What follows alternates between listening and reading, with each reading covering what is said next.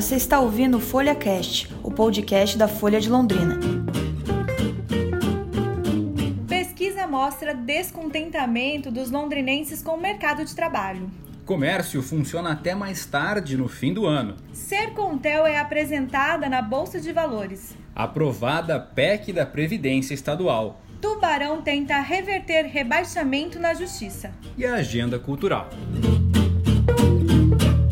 Esse é o Pontos da Semana e eu sou Fernanda Sirkia. E eu sou Vitor Struck e juntos apresentamos trechos do que aconteceu de mais importante na semana e o que pode continuar surtindo efeitos nos próximos dias.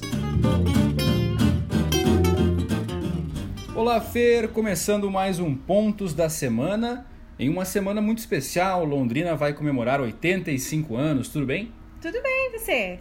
Semana corrida, muitas notícias. Começamos falando das comemorações e as festas de fim de ano. As lojas de rua de Londrina já estão abertas até mais tarde a partir desta semana. Agora o comércio fica aberto das 9 horas da manhã às 10 horas da noite de segunda a sexta-feira e das 9 horas da manhã às 6 horas da tarde aos sábados.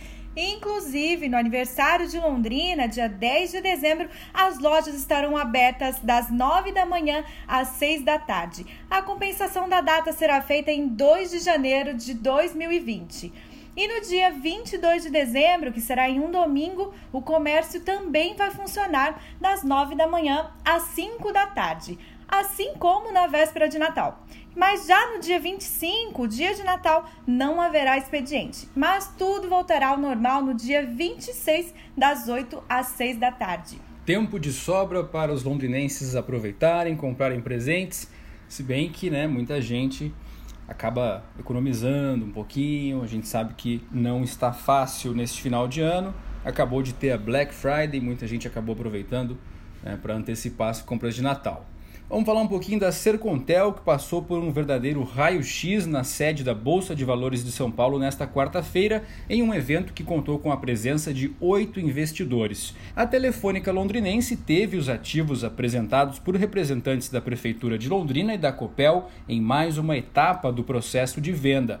Um leilão na B3, a antiga Bovespa, está marcado para o dia 5 de fevereiro.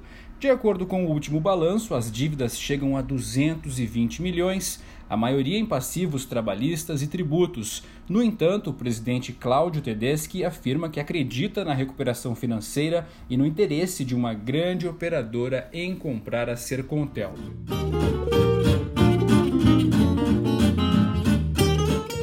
E aí, Fer, teve mais um terremoto por aqui?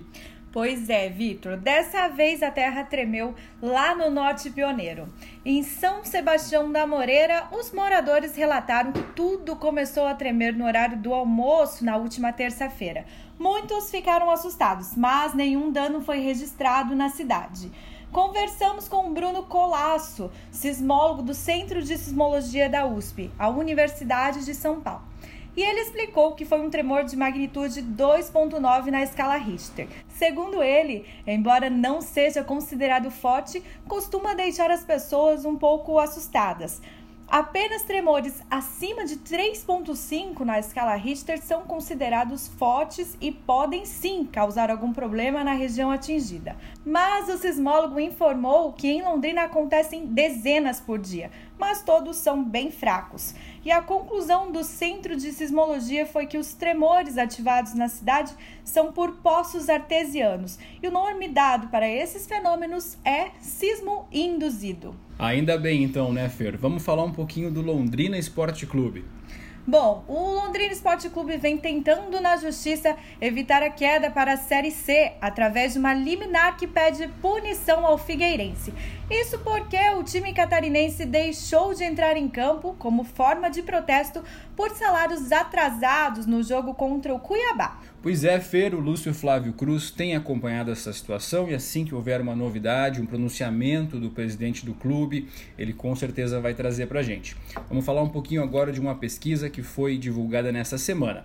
A decoração natalina vem agradando os londrinenses, né? O final de ano traz um clima de festas, mas ainda há muito que melhorar na cidade. É o que aponta o Manual de Indicadores de Desenvolvimento 2019, lançado pelo Fórum Desenvolve Londrina nesta quinta-feira, como mostra a reportagem do Luiz Fernando Wiltenburg. Isso, Vitor. E o que a pesquisa mostra é que apenas um em cada quatro moradores de Londrina acredita que a cidade oferece boas condições de emprego e 15% dos moradores pensam em deixar a cidade em um período curto.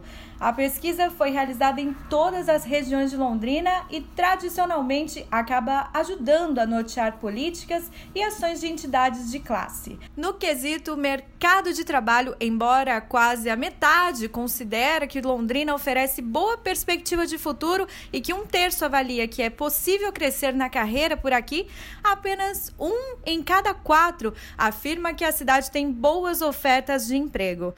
Neste ano, apenas 21% dos entrevistados afirmaram que se sentem seguros ao andarem pelas ruas da cidade. A falta de vagas na educação infantil também foi alvo de críticas, já que apenas 19% avaliaram que as vagas existentes suprem a demanda. E mesmo assim, Quase 64% consideraram que a pequena Londres oferece boa ou ótima qualidade de vida e três quartos disseram ter orgulho de serem londrinenses. Que bom, né, Fer, que ainda existe esse orgulho da cidade, embora ainda tenha muito o que melhorar. Essa questão da, das vagas nas creches é uma delas, né? Se apenas 19 avaliaram que as vagas existentes suprem a demanda, quer dizer que né, mais de 80% estão insatisfeitos com é, este serviço. Vamos mudar um pouquinho de assunto, falar da política estadual. Em sessão transferida para a Ópera do Arame, após dois dias de protesto dos servidores estaduais, a Assembleia Legislativa do Paraná aprovou a portas fechadas a proposta de emenda à Constituição que prevê mudanças na previdência do funcionalismo público do Paraná. Os projetos de lei que integram o pacote de medidas de Ratinho Júnior passaram em primeira votação. Foram 43 votos favoráveis e 9 contrários no primeiro turno.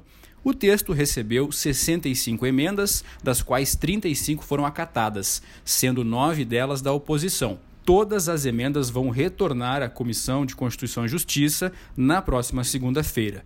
Esta votação foi necessária porque o governo federal não incluiu os estados na reforma da Previdência. Por isso, a medida foi inspirada no que o presidente Jair Bolsonaro propôs em Brasília. E entre as mudanças previstas estão o aumento da contribuição dos funcionários públicos de 11% para 14% e o estabelecimento de idade mínima para aposentadoria de 65 anos para os homens e 62 anos para as mulheres. E para o vice-líder do governo, Tiago Amaral, do PSB, a PEC é dura, porém necessária. Abre aspas. A contrapartida é quebrar o Estado, não poder assinar convênios e não fazer financiamentos. Hoje temos um déficit de 6 bilhões de reais por ano. Fecha aspas. E em seguida, né, os professores e funcionários da rede estadual ligados à APP Sindicato, além dos docentes e servidores técnico-administrativos da UEL, decidiram encerrar a greve e focar nas mobilizações pela reposição salarial, isso só no ano que vem.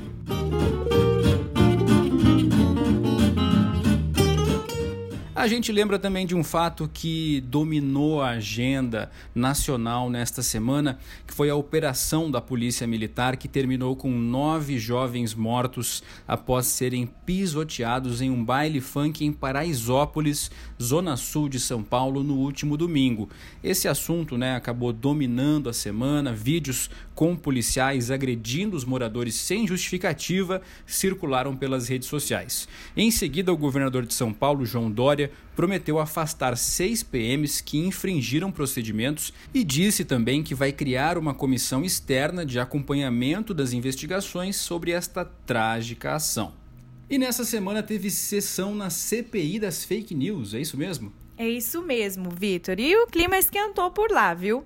A deputada federal que está de olho na Prefeitura de São Paulo no ano que vem, Joyce Hasselman, do PSL São Paulo, acusou o presidente Jair Bolsonaro de compartilhar mensagens em que uma lista longa de deputadas são chamadas de prostitutas. Nossa Senhora, que baixaria. Pois é.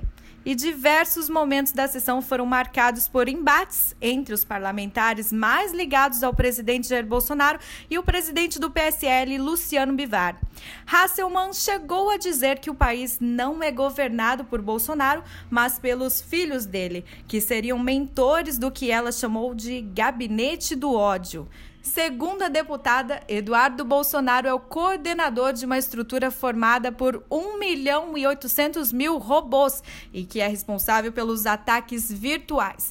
Ele, claro, negou tudo. Pois é, né, Fer? Nenhuma novidade até aqui. Essa questão das fake news já são um assunto que há muito tempo a gente vem comentando, muito antes das eleições. É, mas eu acho interessante a gente abrir um parênteses aqui para comentar. É, primeiro, quem é a Joyce Hasselman, né? Ela é uma jornalista, é aqui do Paraná, foi da revista Veja e respondeu a várias acusações de plágio em dezenas de reportagens que publicou. Responde também a acusações de assédio moral de estagiários de jornalismo quando foi chefe de redação de uma rádio em Curitiba. E isso ela até fala sem problema nenhum. É, só que no auge da campanha, em setembro de 2018, ela divulgou é que a própria revista Veja teria recebido 600 milhões de reais para apoiar o PT na campanha. E isso, né, obviamente ficou lá atrás, ninguém falou mais nada, não se comprovou essa, essa propina à revista Veja. Então, é uma pessoa que tem muita expertise em fake news e agora vem dar lições de moral, né? A Joyce Hasselman falando a verdade sobre a mentira ou também mente que falou a verdade, não dá para entender. Isso tudo começa quando ela não consegue o apoio do presidente Jair Bolsonaro para a candidatura dela à prefeitura de São Paulo. Pegou aquela onda do racha interno do PSL que culminou nessa baixaria nessa sessão nesta semana na CPI das fake news. Teve também a deputada Carla Zambelli chorando, se defendendo de acusações de ter sido prostituta na Espanha o nosso deputado londrinense Felipe Barros dizendo que foi convidado pela Joyce Hasselman a ir a uma mansão que mais tarde ele descobriu que essa casa, avaliada em milhões de reais, pertence ao ex-conselheiro da Itaipu, Roberto Bertoldo. É aquele advogado que foi condenado lá nos anos 2000 a cinco anos e alguns meses né, de prisão por ter mandado grampear o gabinete do então juiz Sérgio Moro, ainda na segunda Fara Federal de Curitiba. O juiz Sérgio Moro, que a própria Joyce Hasselman é autora de uma biografia. Dá para entender esse circo todo? Olha isso. Que maluquice, né, Fer? Pelo amor de Deus, essa Joyce Hasselman é muito bem relacionada ou muito mal relacionada, né? Por isso a gente precisa comentar para que ninguém pense que ela está tentando fazer o bem, trazer a verdade à tona ou muito menos combater fake news, né? Muitas que ela mesma é, foi responsável por publicar. falando Sérgio Moro, nesta semana o pacote anticrime elaborado por ele foi aprovado na Câmara dos Deputados. Mas o clima não foi de vitória para o governo, porque alguns pontos não passaram. São eles a prisão após condenação em segunda instância, já enterrada no STF, e o trecho que ampliava o excludente de ilicitude, considerado por alguns como a licença para matar da polícia. O texto base foi aprovado por 408 votos a 9 e dois deputados se abstiveram de votar. A semana também foi marcada pela aprovação simbólica da reforma da Previdência dos militares no Senado, que prevê aumento do tempo de serviço para entrar na reserva, de 30 para 35 anos, e o aumento gradual de alíquotas previdenciárias. No entanto, as críticas contra o texto são sobre sacrifícios menores do que os exigidos na reforma da Previdência para a população em geral, como a idade mínima para a aposentadoria de 65 anos para os homens e 62 para as mulheres, dentre vários outros pontos, né, Vitor? E o Senado aprovou nesta quarta-feira a garantia de isenções, incentivos e benefícios fiscais vinculados ao ICMS para igrejas e instituições de assistência social até 2032. A proposta havia passado pela Câmara e agora segue para a sanção do presidente. A medida garante os mesmos benefícios previstos para outras atividades, como as agropecuárias, e que já tinham isenção garantida por mais tempo na lei anterior. Aqui em Londrina, esse assunto também é debatido bastante defendido pelo vereador Júnior Santos Rosa. É um projeto que é, prevê isentar e diminuir a burocracia sobre documentos para os templos.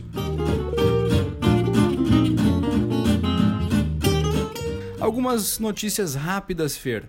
Uma delas é a nomeação do novo presidente da Funarte. O nome dele é Dante Mantovani e é uma figura conhecida especialmente de alunos e professores do curso de música da Universidade Estadual de Londrina.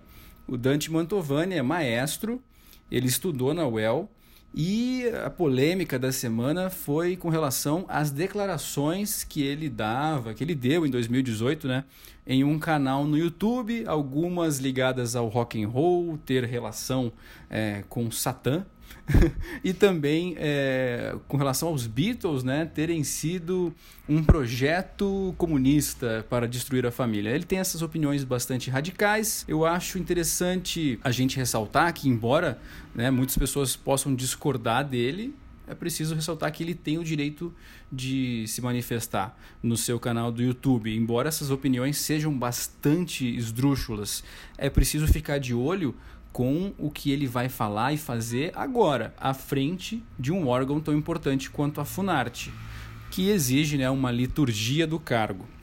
Outra questão polêmica também foi com relação à nomeação de Sérgio Camargo na Fundação Palmares. O Sérgio Camargo é um jornalista que também deu declarações polêmicas é, no sentido de reduzir, é, negar a, a gravidade da escravidão no Brasil.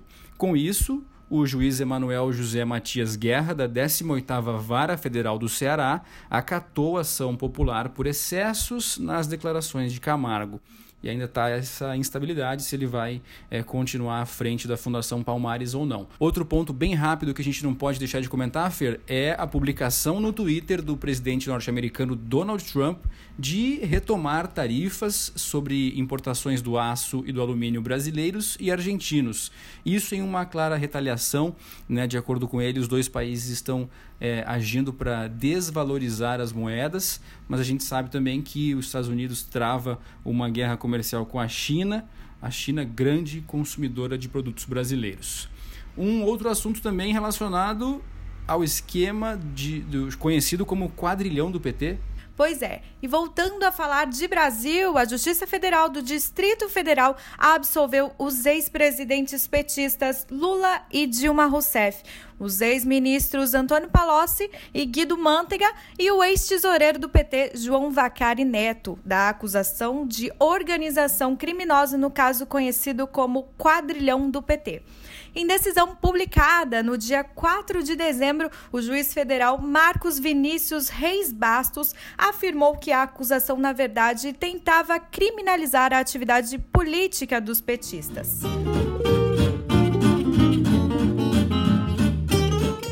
Finalmente, no nosso Pontos da Semana, vamos falar de coisa boa: as dicas culturais. Uma delas é dar uma passadinha na Feira Dobra, que vai trazer o trabalho de editoras independentes, gravuristas, ilustradores, zineiros, quadrinistas e demais apaixonados pela arte impressa. A feira é neste sábado e domingo, e no sábado vão rolar também shows dos músicos Rodolfo Rainer e da banda Maracajá. A Feira Dobra de Arte Impressa acontece no espaço Elias Ferreira, que fica na Travessa Belo Horizonte, número 210. É Travessa Belo Horizonte, não Rua Belo Horizonte, hein? Tomar cuidado. Qual é a próxima dica? A próxima dica é que a banda Primos da Cida se apresenta no Menina Bar neste sábado. O Primos é uma das bandas mais queridas de Londrina, inclusive por mim, e o Menina Bar é uma das casas mais tradicionais que fica lá na Avenida Santos Dumont, 1113. Maravilha! Tem muita coisa acontecendo nesse final de semana também. Vamos dar mais uma dica então, Vitor para quem já está pensando no feriado do aniversário de Londrina e já está pensando em começar a comemorar na véspera, teremos o show de Senhor Bonifácio tocando o melhor do rock e pop nacional e internacional lá no Vitrola Bar. Será na segunda-feira às 22 horas. E também no dia 10 de dezembro, o Grande Circo Místico, belíssimo espetáculo do grupo vocal Entre Nós. O espetáculo está marcado para as 8 e meia da noite no Cine Teatro Ouro Verde. isso aí, pessoal. Por hoje é só. Continue acompanhando a Folha de Londrina para mais notícias sobre a cidade, sobre mais notícias nacionais. E a gente se encontra na próxima sexta-feira. É isso aí, Fer. A trilha sonora foi cedida pela banda londrinense Londrina Hot Club. Até a próxima semana.